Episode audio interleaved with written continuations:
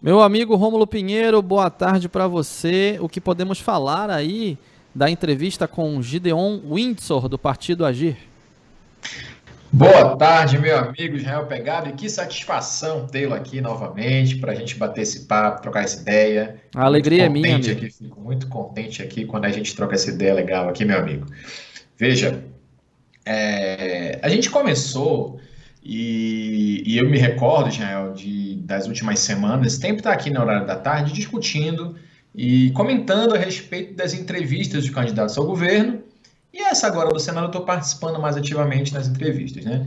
É, e eu vim falando com a Daniela Gomes aqui sempre, Israel, que o que é muito comum, que tem, vem sendo muito comum, são candidatos que estão em primeira candidatura para cargos de bastante relevância, para cargos majoritários, como, como o governo do Estado, como o Senado. Então, é uma responsabilidade muito, uma responsabilidade muito grande e alguns talvez não estejam, é, de certa forma, preparados para um encargo como esse. O caso do candidato Gideon, é, Gideon Bush, né, ele, ele mostrou aqui, pelo menos, que ele tem um preparo uh, para compreender as funções das casas legislativas, e isso é muito válido, porque a gente não observou essa mesma, essa mesma dose de conhecimento dos outros candidatos, né?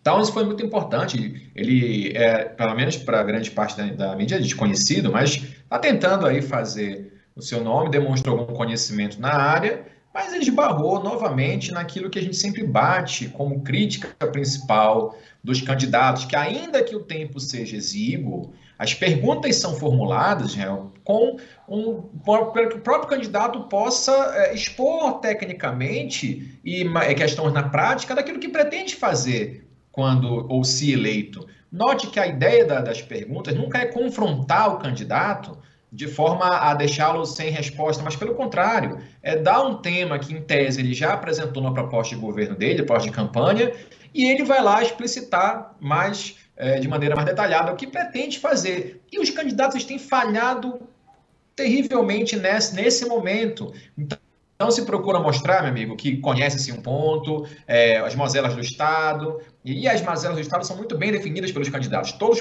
todos puderam falar aqui e expuseram as mazelas do Estado. Agora, na hora que se pergunta qual é o projeto prático para resolver as mazelas do Estado, aí nós temos um grande problema, porque nunca se dá uma resposta efetivamente válida. Vou dar um exemplo aqui do candidato Gedeon. Então, nós fizemos algumas perguntas para ele e eu questionei a questão, eu fiz a questão do ICMS, por exemplo, como é que o Senado vai, o que, que ele pensa fazer é, para trazer de volta, pelo menos lutar para que o Estado recupere a renda perdida com o ICMS a partir do próximo ano. Então, o candidato falou sobre ICMS, falou que é, é importante que conversar e compor, que de fato é importante, mas não deu uma, uma solução para isso. A gente busca nos candidatos, nos programas é, de, de, sua campanha política, nos projetos políticos, ali as informações do candidato de Deus. Não foi possível encontrar esses projetos políticos muito bem delimitados, então por essa importância de ter essa pergunta a ele, infelizmente o candidato é, não, não teve como, não sei se foi uma estratégia pessoal ou se ele, é, talvez inexperiente nesse ponto das entrevistas, não soube explicitar de maneira adequada. Então, quando foi perguntado, por exemplo, com relação à, à suspensão do, do, do, do decreto da as armas que o STF é, decretou no último dia 5, o candidato voltou a atacar o ativismo do STF, jogou aquela, aquela situação toda de que é contrário ao ativismo, mas não explicou como é que está a questão das armas, como é que ele pensa a respeito disso, se ele é a favor, se ele é contra, o que ele pretende fazer. E essa foi a levantada de bola para o candidato. Qual candidato? Aproveite aí, fale o que você pensa sobre esse assunto, a gente levanta a bola para eles cortarem mas infelizmente parece que eles não estão muito bons de ataque aí, meu amigo Israel. é, e só para deixar claro para quem não tem conhecimento ou não tem a informação, esse partido, o Agir, do candidato Gideon Windsor, foi fundado como Partido da Juventude. Em 1989, mudou seu nome para o Partido da Reconstrução Nacional. Inclusive, era o partido do então candidato e depois presidente Fernando Collor de Mello, se elegeu por essa legenda à presidência da República. Depois, o partido passou a se chamar Partido Trabalhista Cristão e somente em 2021 passou a se chamar agir. A gente teve muitas mudanças aí de siglas nos últimos anos, muitos partidos novos ou partidos mudando de nome, né? E talvez às vezes o eleitor não tem lembrança, não tem familiaridade com a legenda. Rômulo, a gente vai para o repórter CBN e daqui a pouco a gente fala um pouquinho mais porque você tocou num ponto importante, que é a questão de representatividade dos candidatos perante a cargos de tanta relevância no cenário nacional. Já já voltamos logo depois do repórter CBN.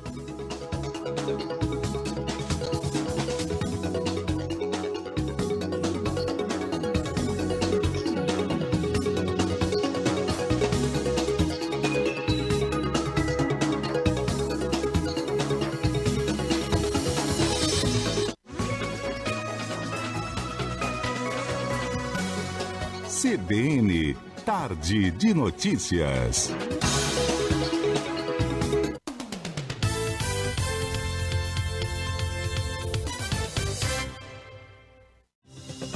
De meia e meia hora, as notícias mais importantes estão no Repórter CBN. Um resumo das informações no Brasil e no mundo. Fique bem informado ouvindo o Repórter CBN.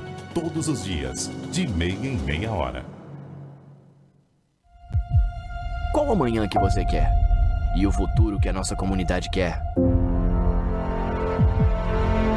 Qual é a Amazônia que eu quero? Porque o futuro a gente sonha, mas também constrói. E a cada eleição é hora de colocar mais um tijolo nesse desejo de mundo melhor. Para desenhar o amanhã, é preciso começar hoje. Chegou a hora de traçar um novo caminho para a Amazônia que desejamos. A vocês, candidatos e eleitores, a Rede Amazônica e todas as empresas do grupo convidam para juntos descobrirmos qual é a Amazônia que eu quero. Desempenho das bolsas ao redor do mundo, as oscilações do mercado de câmbio, a análise clara e precisa dos indicadores financeiros. Às terças e quintas, o jornalista Carlos Alberto Sardenberg discute o que de mais importante acontece no noticiário. Repórter CBN.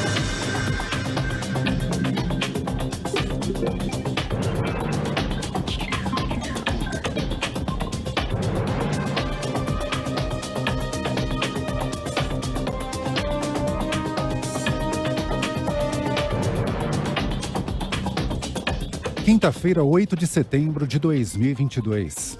O novo rei do Reino Unido, Charles, divulgou um comunicado para lamentar a morte da mãe, a rainha Elizabeth II. Ele afirmou que um momento de grande tristeza para toda a família real. Segundo Charles, a morte da monarca será sentida em todo o Reino Unido, na comunidade do Commonwealth no mundo. Ele disse ainda que tem consciência do respeito e da afeição pelos quais a rainha era conhecida. O presidente do Congresso, Rodrigo Pacheco, e o ministro das Comunicações, Fábio Faria, Fábio Faria foram as primeiras autoridades brasileiras a lamentar a morte de Elizabeth II. Segundo o parlamentar, a monarca cumpriu seu papel constitucional com louvor e comentou que ela foi um exemplo de estadista. Já o ministro Faria escreveu numa rede social que Elizabeth serviu de exemplo para muitos e que a morte dela é uma grande perda para todo mundo. O uso de máscara de proteção deixará de ser obrigatório no metrô, trem e ônibus de São Paulo a partir de amanhã. Com a nova decisão do governo paulista e da prefeitura da capital, a utilização do item permanecerá obrigatória apenas nos locais destinados à prestação de serviços de saúde, como hospitais.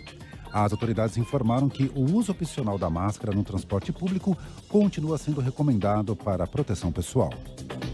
O governo federal quitou em agosto 977 milhões de reais em dívidas atrasadas de seis estados, de acordo com a Secretaria do Tesouro Nacional. Os valores foram pagos porque a União atuou como fiadora dos estados nessas operações de crédito junto a instituições financeiras. No acumulado do ano, as dívidas de estados e municípios quitadas pelo governo federal somam 6 bilhões de reais. No horário de Brasília, 4h34. Repórter CBN. As principais notícias do dia a cada meia hora.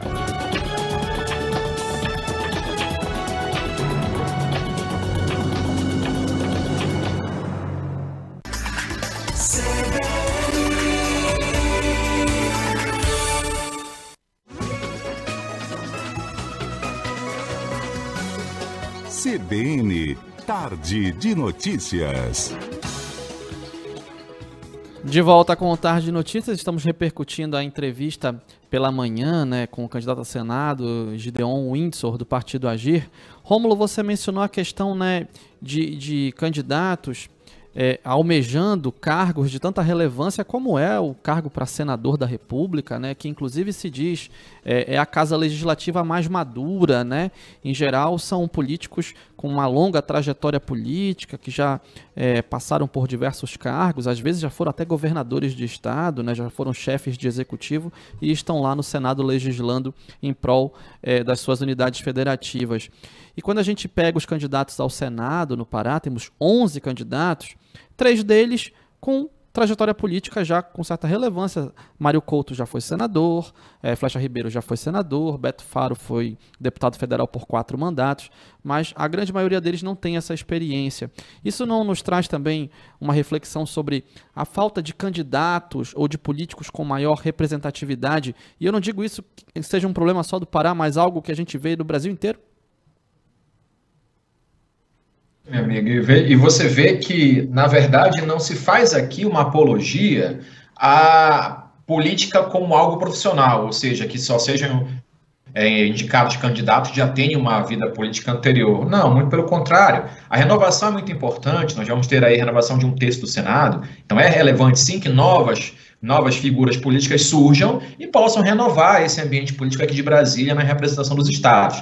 O detalhe que a gente comenta, Israel, é que como você mesmo disse, esse cargo, cargo majoritário de senador, é um cargo que ele representa o Estado em si.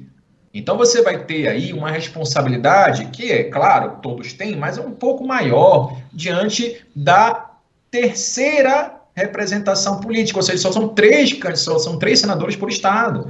Então é um peso muito grande, porque você vê que na Câmara cada estado tem um número de deputados, mas esse número é muito maior em razão da população. Então você vê que o deputado federal, por exemplo, é um cargo proporcional. Você vai estar ali junto com vários outros é, é, colegas deputados e deliberando e tendo, de qualquer maneira, uma participação maior ali do corpo de, ele, de, de eleitos. Agora, no Senado, não. O Senado é, na figura da, do que a gente entende aqui em Brasília, é um cargo que ele tem uma relevância, um peso um pouco maior, é um cargo majoritário, então depende também muito dessa, desse conhecimento, até mesmo do componente político de, aqui de Brasília, para poder fazer passar os projetos.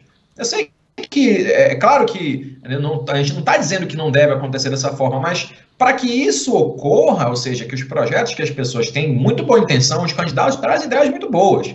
Mas na hora de vir botar em prática aqui, até a pessoa se ambientar com o ambiente Brasília, vai demorar um pouco, já vai passar um ano, dois, daqui a pouco ela não tem muito o que fazer, não, sem esses, ou sem conhecer muito bem o ambiente onde está. E isso é muito importante aqui no Senado, como na Câmara, mas que era essencial uma rodagem maior no próprio contexto político local, para depois chegar aqui com uma base política mais estruturada, com uma rede de apoio também melhor, melhor é, estabelecida, é que então nós tenhamos uma atividade parlamentar mais adequada àquilo que se propõe, esse cargo tão relevante que é no Senado Federal, meu amigo Israel Pegado.